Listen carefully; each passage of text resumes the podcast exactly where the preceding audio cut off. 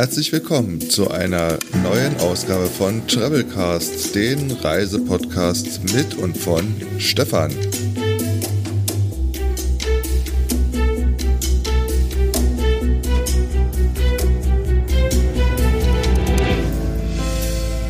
Toll, dass du wieder eingeschaltet hast. Und jetzt wünsche ich dir viel Spaß. Hallo, heute nehme ich dich mit auf meiner letzten Tour der Orla España Reise, die ich im Sommer gemacht habe. Es geht von Saragossa nach Barcelona. Mittags sitze ich im Schnellzug von Saragossa nach Barcelona.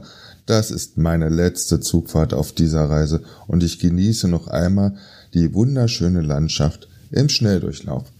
Denn jetzt sind es nur noch zwei Stunden bis Barcelona, während es auf der Hinfahrt nach Saragossa auf und ab ging und die Schienen sich durch die Berge schlängelten, geht es heute eher flott durch die Täler, vorbei an den Hügeln und in Richtung Mittelmeerküste. Aber auch diese Landschaft hat ihren Reiz. Gemütlich im Zug sitzend mache ich mir Gedanken, woher kommt eigentlich dieser Name Barcelona? Oder wie der Deutsche zu sagen pflegt, Barcelona. Barcelona ist eines der weltweit berühmtesten Reisenziele. Doch nachdem ich so viel darüber gesprochen hatte, fragte ich mich, woher stammt eigentlich sein Name? Ich fand heraus, dass der Ursprung des Namens Barcelona nicht eindeutig ist und dass es verschiedene Versionen, die weniger in der Geschichte verankert sind, sondern vielmehr Legenden darstellen, nach denen der Name auf das kulturelle Erbe der ersten Besiedler der Stadt zurückgeht. Nach der ersten Legende ist der Name Barcelona eine veränderte Version von Berg No, dem ursprünglichen Namen, der der Stadt von den iberischen Siedlern verliehen wurde.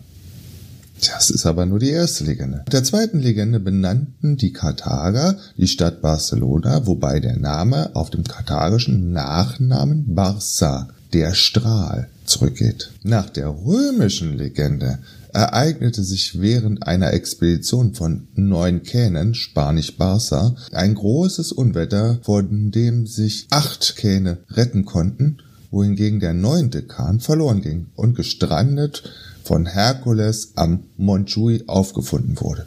Der Ort gefiel den Seefahrern so sehr, dass sie ihn nach dem verlorenen Schiff Barcelona, der neunte Kahn, benannten.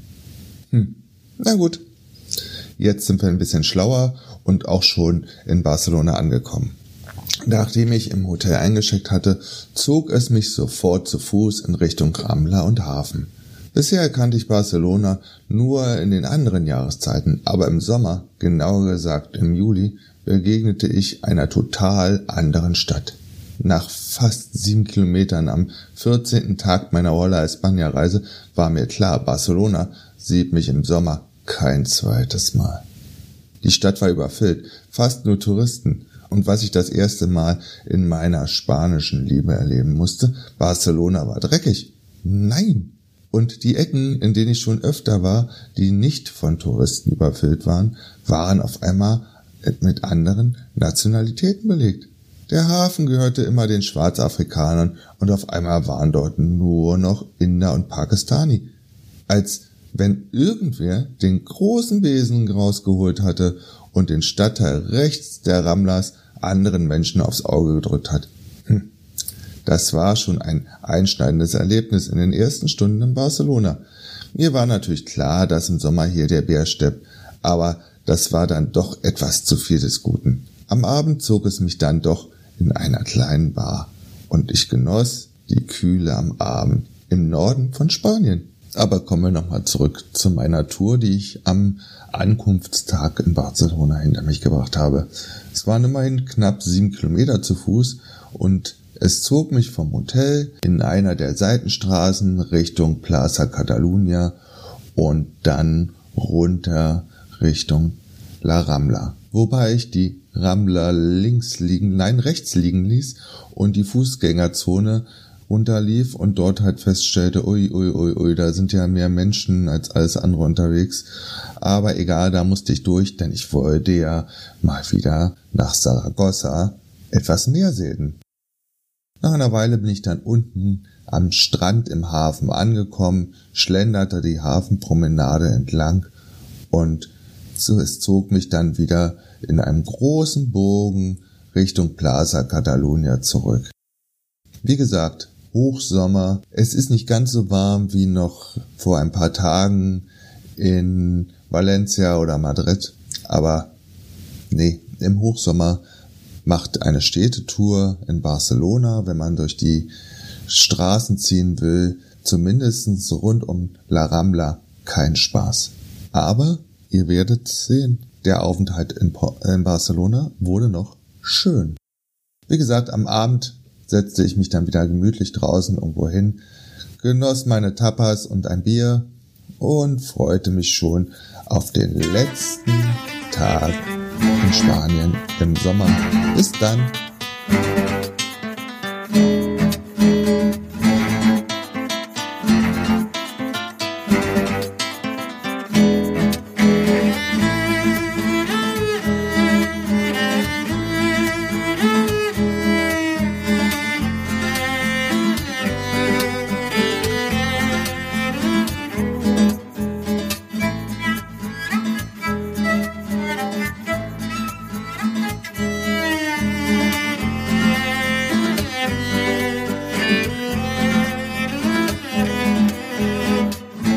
Gestärkt ging es dann am letzten Tag nochmal in Richtung Norden. Das erste Ziel war der Park Güell. Der Park war eine Auftragsarbeit für den Industriellen Eusebi Güell. Dieser war von den englischen Gartenanlagen sehr beeindruckt und wollte eine solche auch in Barcelona haben. Antoni Gaudi plante daraufhin eine Gartenstadt mit über 60 Villen. Zur Finanzierung sollten diese schon im Vorfeld verkauft werden. Das Vorhaben scheiterte und es wurden nur zwei Parzellen verkauft, so dass der Park wegen fehlender Mittel nicht fertiggestellt werden konnte. Es wurden nur drei Häuser gebaut, das Wohnhaus der Familie Güell, heute eine Schule, das Wohnhaus Gaudis, seit 1963 als Casa Musea Gaudi ein Museum und das Wohnhaus eines befreundeten Architekten, das noch heute bewohnt ist. Gaudi achtete bei der Anlage des Parks nicht nur auf umweltgerechtes, sondern auch auf kostengünstiges Bauen. Er verzichtete auf große Erdbewegungen und passte seine Pläne dem hügeligen Terrain an. Dabei verwendete er Stützmauern und Terrassen. Diese fügen sich durch ihre organischen Formen einzigartig ins Gelände und vermitteln den Eindruck absoluter Natürlichkeit. Die benötigten Materialien fand der Baumeister auf dem Gelände selbst. Für die vielen Mosaike verwendete er Abfälle der nahe gelegenen Keramikfabriken. Allerdings war die Bauweise selbst sehr teuer, da alles in Handarbeit angefertigt werden musste. So viel zu der Geschichte vom Park Güell, meinem ersten Ziel am letzten Tag. Kleiner Tipp am Rande, ähm, grundsätzlich oder vor vielen Jahren, als ich äh, da war, konnte man auf die Terrasse in dem Park ähm, kostenfrei rauf und hatte von dort aus Richtung Meer einen super tollen Blick über Barcelona. Das hat sich mittlerweile geändert. Das heißt, es kommen in einer Stunde immer nur bestimmte, eine bestimmte Anzahl an Menschen auf die Terrasse wenn ich es richtig im Kopf habe, waren es ungefähr 200 Leute und man muss Eintritt bezahlen. Ähm, aber wenn ihr keine Lust habt zu warten, dann zieht ein Stück weiter. Und zwar, wenn ihr von dort aus äh, auf Barcelona schaut, einfach ein Stück weiter nach links und dann könnt ihr von dort aus genauso wunderbar über die große Stadt hinwegschauen und ähm, das Panorama genießen. Also man muss nicht unbedingt auf diese Terrasse im Park Güell. Natürlich waren da auch wieder viele Musiker und Touristen unterwegs und nach einer na, halben, dreiviertel Stunde, die ich dort verweilt habe, zog es mich dann weiter wieder Richtung Meer.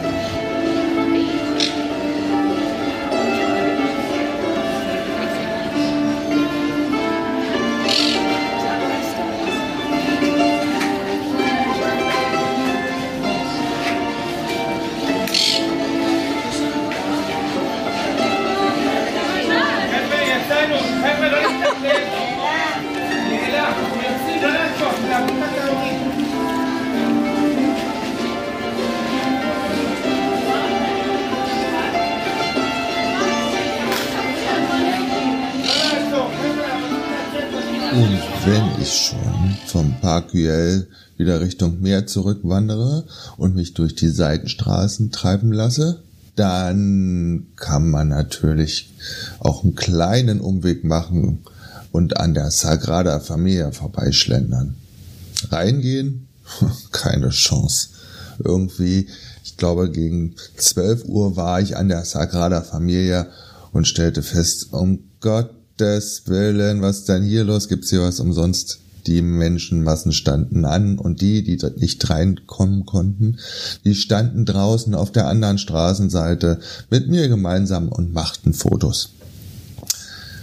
Aber direkt neben der Sagrada Familia gibt es den Plaza de Gaudi und dort schaute ich den Menschen beim Bowl spielen, sprich was wir auch als Boccia kennen, ähm, zu. Dass äh, die überwiegend älteren Spieler, die ich dann fotografierte und filmte, guckten mich interessiert an und eine der Damen kam dann auf mich zu, winkte mich zu ihr und tja, schon war es passiert. Ich musste in dieses abgesperrte Gebiet, wo wo gespielt wird. Das wird ja auf einem harten Sandboden gespielt.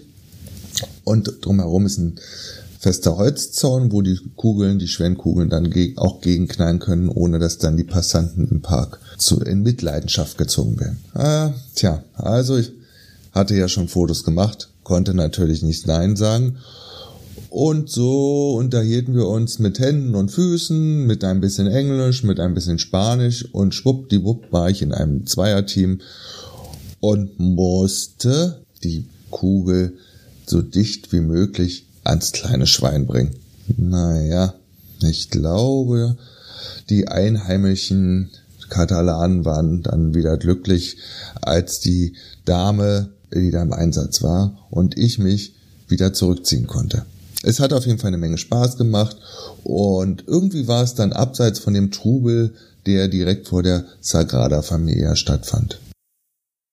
Ja, nach der mittäglichen Sporteinlage ging es dann weiter Richtung Süden und ich schlenderte im Zickzackkurs immer weiter am Plaza de Pablo Neruda vorbei und es zog mich immer weiter Richtung Meer. Irgendwann kam dann schon das Rauschen zum Vorschein. Am frühen Nachmittag landete ich dann im Park de la Ciutadella. Okay, ich hoffe, ihr findet den auf meiner Karte.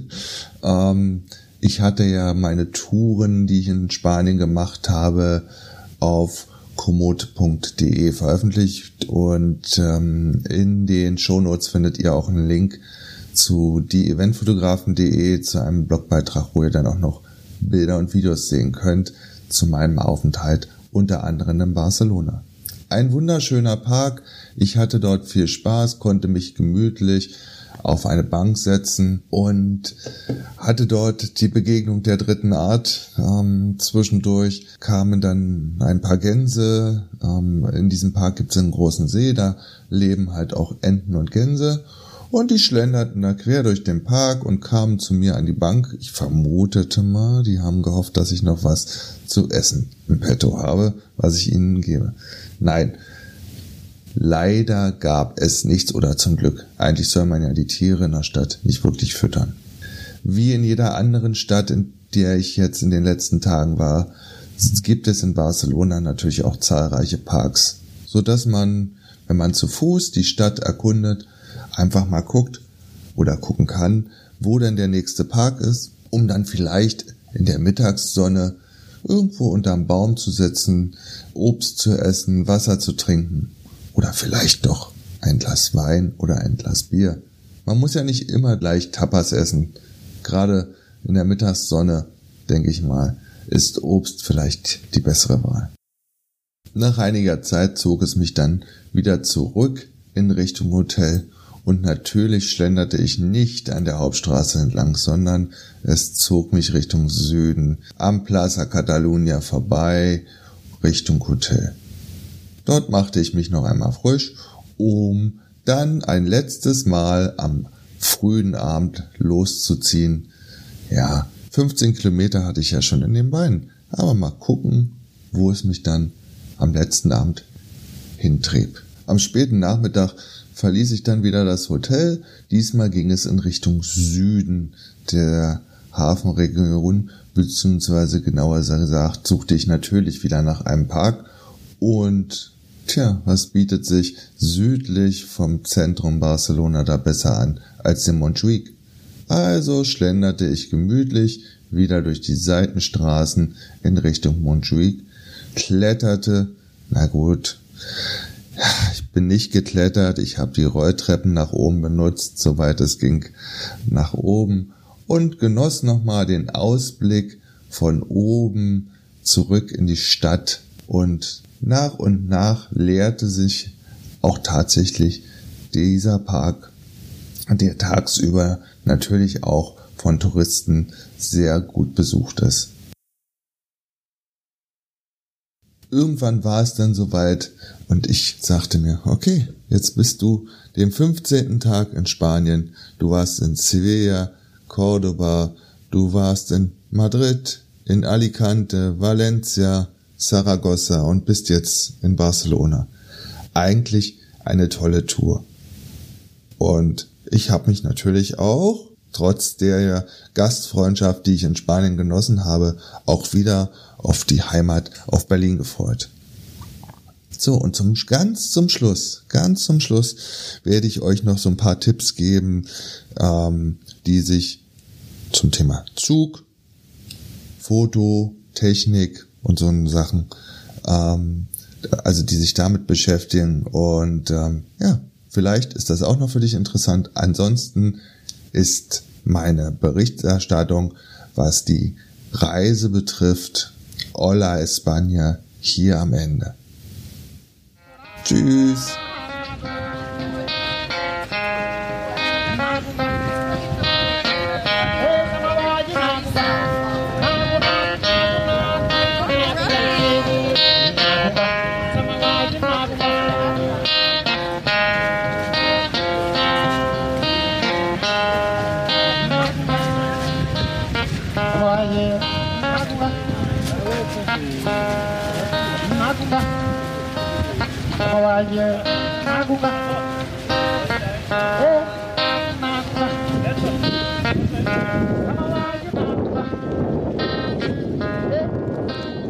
Spanien mit dem Zug bereisen. Die Entscheidung mit dem Interrail-Ticket habe ich nicht bereut. Von zu Hause konnte ich wunderbar alle Teilstücke buchen und bekam dann relativ zeitnah die Tickets von Renf per Mail zugeschickt. Also ein super Service. Zur Sicherheit habe ich mir diese in meinen Cloud hochgeladen, wie auch alle anderen Unterlagen. So hatte ich immer die Chance, wenn etwas verloren geht oder mein Gepäck gestohlen wird, dass ich in dem nächsten Hotel die Sachen ausdrucken kann. Thema Pünktlichkeit der Züge in Spanien. Da kann ich der Renf äh, glatte fünf Sterne geben. Alles hat reibungslos geklappt und es reicht, wenn man 30 Minuten vorher da ist. Ihr müsst aber immer auch bedenken, dass euer Gepäck auf den Bahnhöfen nochmal wie am Flughafen kontrolliert wird.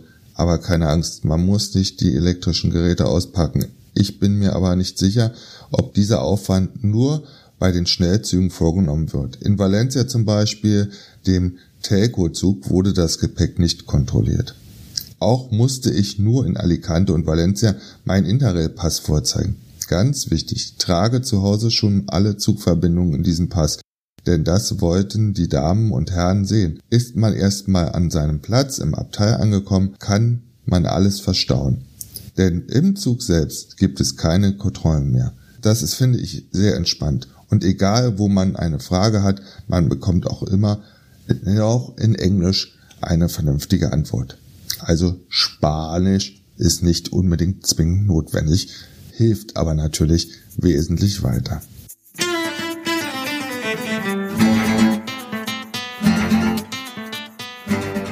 Die zweite Sache, die ich euch noch mit an die Hand geben will, wenn ihr Reisen plant, ist das Thema Techniktipps für Reisen. Was man auf jeden Fall dabei haben sollte, ist eine Steckdose, die mehrere USB-Anschlüsse hat.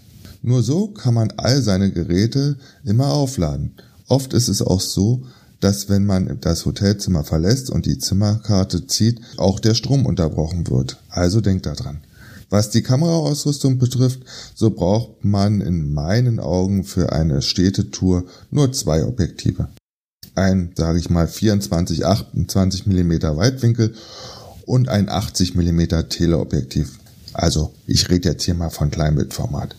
Ich kann jedem nur die Sony A6400 oder A6500 ans Herz legen. Damit kann man tolle Aufnahmen machen, Panoramabilder und Videos. Das Gehäuse würde ich mit zwei Sigma-Objektiven, dem 16 mm und 52 mm abrunden. Für mich ist es wichtig, dass ich die Kamera in einer Umhängetasche verstauen kann und da ich in einem zusätzlichen Batteriegriff an der A6400 von Sony dran habe, liegt sie auch gut in meiner großen Hand und die Akkulaufzeit ist wesentlich länger. Wer gerne die GPS-Daten meiner Wanderstrecken in den Städten haben möchte, kann sich diese bei Komoot runterladen. Und wer noch mehr zu den Städten sehen möchte, der findet unter den folgenden Links noch das eine oder andere Video von Svea, Cordoba, Madrid, Alicante, Valencia, Saragossa und natürlich auch von Barcelona. Dort gibt es auch weitere Audioinhalte, wenn du gerne mal auf der Zugfahrt zum Beispiel nach Barcelona schon Informationen haben möchtest.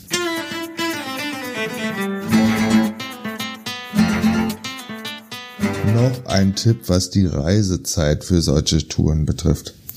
Also, wem 35 bis 40 Grad nichts ausmachen, puh, ich fand's zum Teil echt warm, der kann sich auch im Hochsommer nach Spanien trauen. Ich persönlich werde die nächste Tour eher im Frühjahr oder Herbst machen, denn dann ist es auch schon angenehm warm, aber es sind nicht so viele Touristen unterwegs und man kommt nicht ständig ins Schwitzen. Wenn man noch mehr Outdoor-Kultur genießen möchte, im Sommer gibt es fast in jeder Stadt meistens am, ab Ende Juli bis in den August hinein immer irgendwo Festivals. Auch denke ich mir, dass Hotels in der Vor- und Nachsaison günstiger sein werden. Für wem ist diese Tour, die ich gemacht habe, sprich meine Hola España Tour, geeignet? Wenn du zu den Menschen gehörst, die sich gerne durch die Stadt treiben lassen und nichts von durchorganisierten Gruppenreisen halt hältst, dann ist diese Tour eine echte Bereicherung. Dabei ist es egal, ob du 16 oder 90 bist. Wichtig ist nur, dass du auch Spaß am Wandern hast. Denn ich habe einige Kilometer ab.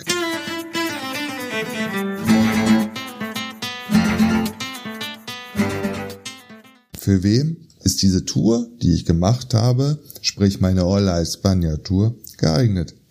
Wenn du zu den Menschen gehörst, die sich gerne durch die Stadt treiben lassen und nichts von durchorganisierten Gruppenreisen hältst, dann ist diese Tour eine echte Bereicherung.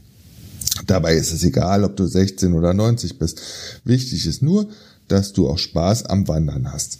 Denn ich habe einige Kilometer abgerissen in den Tagen in Spanien. Mir ging es nicht darum, die Sehenswürdigkeiten abzuklappern. Dazu hätte ich ja auch auf YouTube gehen können. Ich versuche in den wenigen Stunden, in denen ich in einer Stadt bin, abzutauchen, das Sehenswerte aufzusaugen, aber auch die Einheimischen zu beobachten.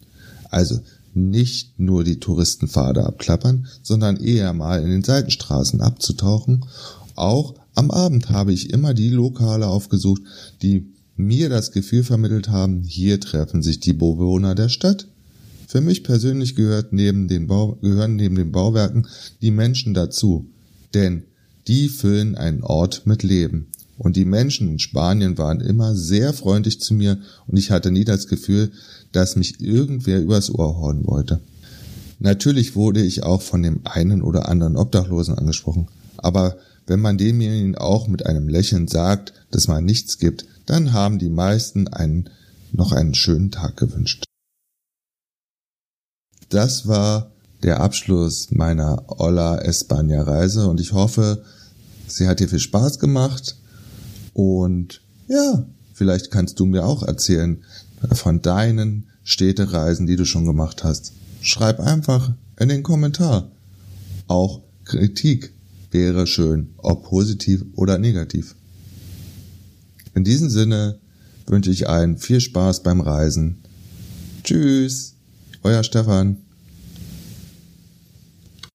Das war der Abschluss meiner Olla España Reise und ich hoffe, sie hat dir viel Spaß gemacht. Vielleicht kannst du mir auch erzählen von deinen Städtereisen, die du schon gemacht hast. Schreib einfach in den Kommentar. Auch Kritik wäre schön, ob positiv oder negativ. In diesem Sinne wünsche ich allen viel Spaß beim Reisen. Tschüss, euer Stefan. Das war eine Ausgabe von Travelcast von und mit Stefan.